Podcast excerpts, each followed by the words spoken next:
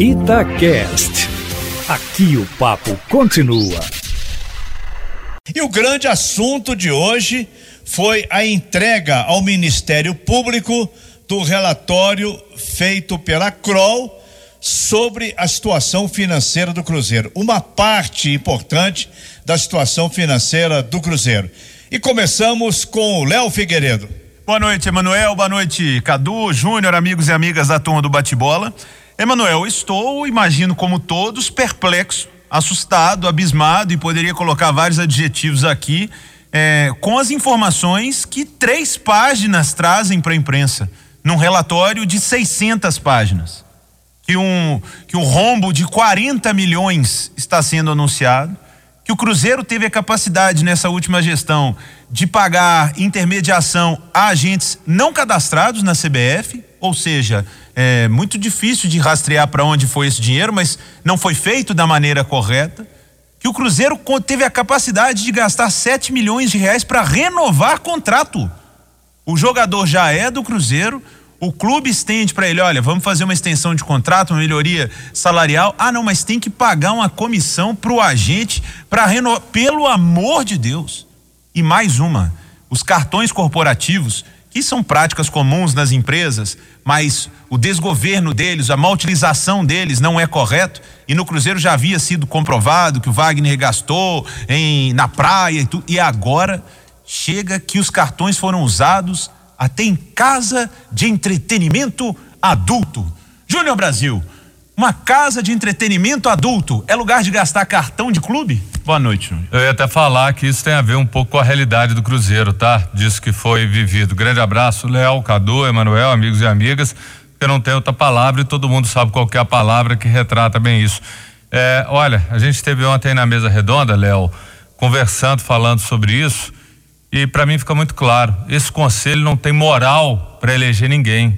Esse conselho do Cruzeiro não tem moral para eleger ninguém diante de tanta coisa que está vindo à tona. É, é, um absurdo tudo isso, todas as coisas, porque às vezes a imprensa realmente não consegue ter acesso a todas as informações, mas quem está lá dentro viu, viveu, acompanhou, ficou sabendo. Esse material, inclusive, para deixar claro que deu origem a tudo isso, foi enviado para fora de Minas Gerais, para repórteres da TV Globo, Sport TV. Então, assim, é uma coisa assustadora o tanto que aparece todos os dias e falam que ainda tem mais coisas, porque tem algo que ainda é sigiloso e que a CRO ainda vai trazer mais ainda à tona, que eles já têm conhecimento, tem que levar para a Polícia Federal, Ministério Público, para que tudo isso seja claro. Agora, que moral que tem esses camaradas que fizeram e alguns podem fazer de novo, de trocar pagamento de condomínio atrasado por voto, por camisa, é, ingresso, tapinha nas costas e tantas outras coisas. Desses trinta e poucos que foram excluídos, e já falei aqui de forma errada, tem gente séria, tem gente boa nesse bolo. Agora, os outros, os outros, o restante dos outros conselheiros, tem gente ruim ali. É, não é só tem 30 vilões no Não, não é isso não. Tem muito mais gente que foi conivente. Empresa de familiares, isso aí já é, ó já é antigo no Cruzeiro, já é tradicional. Então só está vindo à tona muita coisa que ficou escondida durante anos debaixo do tapete. É, o Cadu, pego até um comentário que o Júnior fez nas redes sociais e que de, vai de encontro com o que você acabou de dizer, Júnior. Que onde estava o conselho, onde estavam os conselheiros, as pessoas que rodeavam ali o Wagner Pires, o Itair Machado, o Sérgio Nonato, que ficaram no, no, no centro desse furacão, Cadu Doné. Boa noite. Pois é. Boa noite, Léo. Um abraço, Júnior. Um abraço ao ouvinte da turma do bate-bola, Emanuel. Ô, Léo, eu entendo o que você quer dizer quando você abriu seu comentário dizendo que está estupefato. Ah, eu não mas... usei esse termo, tá vendo? Mais, mais um novo. mas entendo que você também compreenderia se a gente dissesse que não nos surpreende, né? Verdade. Porque é uma força de expressão quando a gente fala que fica embasbacado, uhum. vou usar outro termo aqui, a gente já espera isso dessa gestão, já esperava pior. pelo pior esse, nesse relatório da Kroll e na verdade, na essência, não tem nenhuma novidade ali. O que a gente vai ter é a confirmação de números que são importantes porque a gente precisa de dados sólidos, né, para fazer as denúncias corretas, para ter as opiniões bem embasadas, mas na essência, isso tudo que você falou já tinha sido divulgado lá atrás pela Gabriela Moreira, Moreira pelo Rodrigo Capello.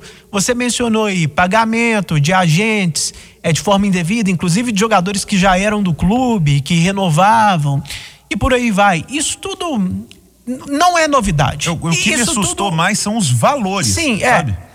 Não, sem dúvida. É, talvez o que dê contornos mais é, quase que caricatos essa situação toda, e também não é exatamente verdade, são os 80 mil pagos em cartões de créditos corporativos por causa de despesas pessoais e não condizentes com as atividades performadas pelo Cruzeiro como, por exemplo, casa noturna de entretenimento adulto, além de um milhão e meio em pagamentos de notas de débitos de dirigentes sem descrição dos gastos nos registros. Aqui eu estou lendo até um trecho do Globo.com. Quer dizer, é, o que esses caras fizeram com o Cruzeiro, é, parece que eles fizeram de sacanagem, aí não é nenhum trocadilho com a casa noturna, não. Porque, assim, não tinha limites. Não é uma, é uma coisa que é muito além de uma folha de pagamento alta, por exemplo. Eles vilipendiaram um clube, é um termo que eu tenho utilizado muito, de uma forma assim, sem precedentes. Eu não sei nem para quê. Eu, eu, não sei, não sei o que, que se passava na cabeça dessas pessoas. Porque em todas as frentes, né? Em pagamento de empresário, pagamento de. É, essa falta de limite com o cartão corporativo. Agora, para finalizar, a questão do conselho, eu perguntei para os dois candidatos ontem, na sabatina que a gente fez aqui na rádio, e já perguntei em outras entrevistas que eu fiz com eles. E ontem, depois da entrevista, até fiz essa conclusão na mesa redonda. Para piorar, o seguinte: você vê os dois candidatos falando em mudança de estatuto, mas não vê exatamente em que eles queriam mudar o estatuto. E sempre falam que o conselho tinha que aprovar. Ou seja, é o conselho que vai mudar, vai votar a, a, as mudanças que todo mundo quer sobre o conselho.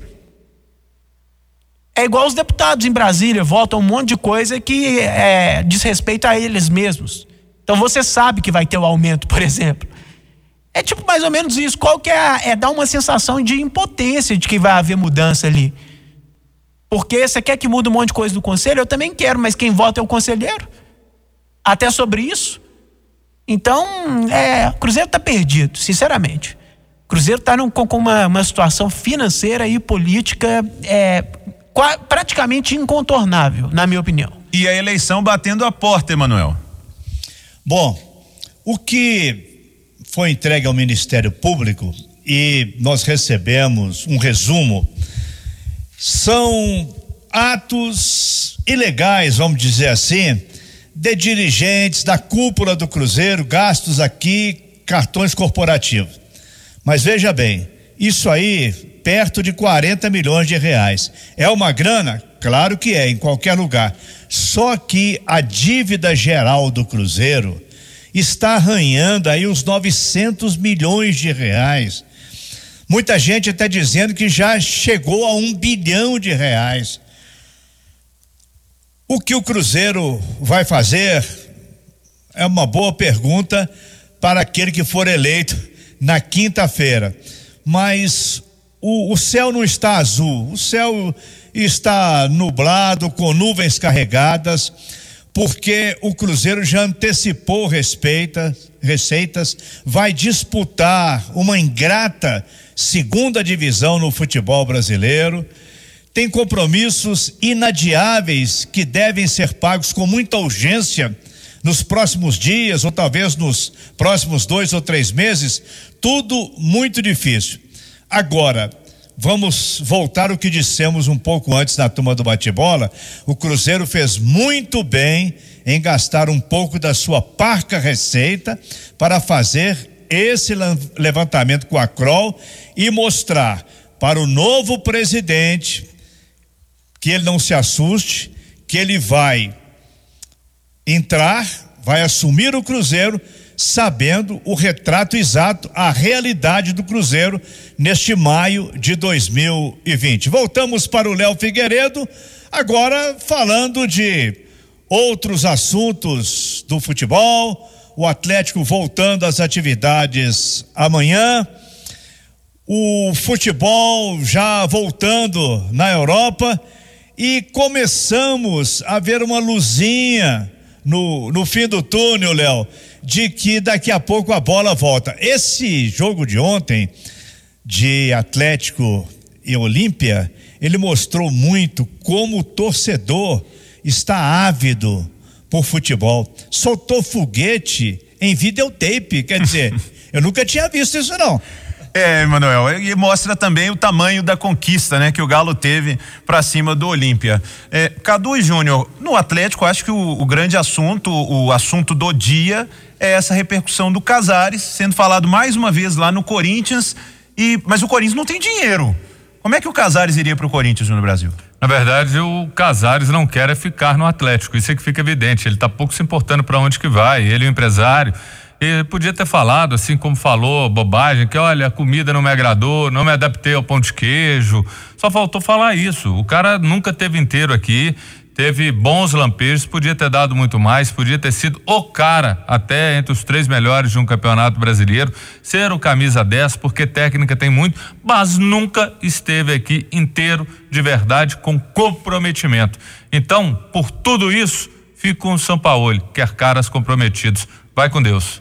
Cadu Doné, quem ganha ou perde nessa? Se o Casares sai do Atlético, vai para o Corinthians? É, na verdade, você mencionou com razão que o Corinthians está sem dinheiro, mas numa daquelas coisas surreais do futebol brasileiro, além de especular o Casares, o Corinthians também está especulando fortemente o Jô, que é ainda mais caro do que o Casares. Né? Tendo né? Wagner Love e Bozelli no elenco. Exatamente. Então a gente. O Corinthians está cruzeirando. É, é o termo que já tem sido utilizado bastante pela mídia de São Paulo. Então, é, não espere racionalidade do André Sanches. O fato de não ter dinheiro não vai o impedir de tentar alguma coisa, ou pelo menos de levantar uma cortina de fumaça para tentar apagar um pouco né, a péssima gestão que ele está fazendo. As dívidas do Corinthians só aumentam. Eu, eu, achei muito infeliz a entrevista dada pelo agente do Casares ao UOL no final de semana, né? No final de semana passada. É, acho que, inclusive, chega a ser surreal e irônico ele mencionar a questão do presidente, que eu critico por ser totalmente displicente com o isolamento social, mas chega a ser irônico a gente falar isso. Fala quando... do presidente da República. É, do presidente da República, mas chega a ser irônico o, o, o presidente, o agente do Casares falar isso quando o Casares também é completamente leniente com o isolamento social. Eu, inclusive, sugiro, sugeri ontem uma pelada entre o Bolsonaro e o Casares eles é. podem jogar juntos, né? Porque nenhum dos dois liga muito pro isolamento social. O agente do, do Casares é meio cara de pau de falar nisso. Sinceramente, é, o, Léo, hum, eu acho um bom jogador. Difícil de avaliar quem perde mais, quem ganha mais. Mas é por mais que eu já tenha defendido muito o Casares, quando o próprio agente dele fala daquela forma que ele não quer ficar, aí, sinceramente, o Atlético é muito maior do que ele. Se ele não quer ficar, vai com Deus. Você também queria uma última frase sobre o Cruzeiro. É, nas informações parciais divulgadas, a CRO afirma que as despesas do Cruzeiro foram para 1,1 bilhão de reais entre 2018 e 2019, sendo que eram de 770 milhões nos dois anos anteriores. É para colocar em números corretos o que o Manuel falava ali, né? Já flertando com um bilhão, é isso mesmo, Emanuel. Repete aí, Cadu. A, a, a, a afirma que as despesas do Cruzeiro foram para 1,1 bilhão entre 2018 e 2019, sendo que era, eram de 770 milhões nos dois anos anteriores. Então, é a maior, é a maior dívida do futebol brasileiro.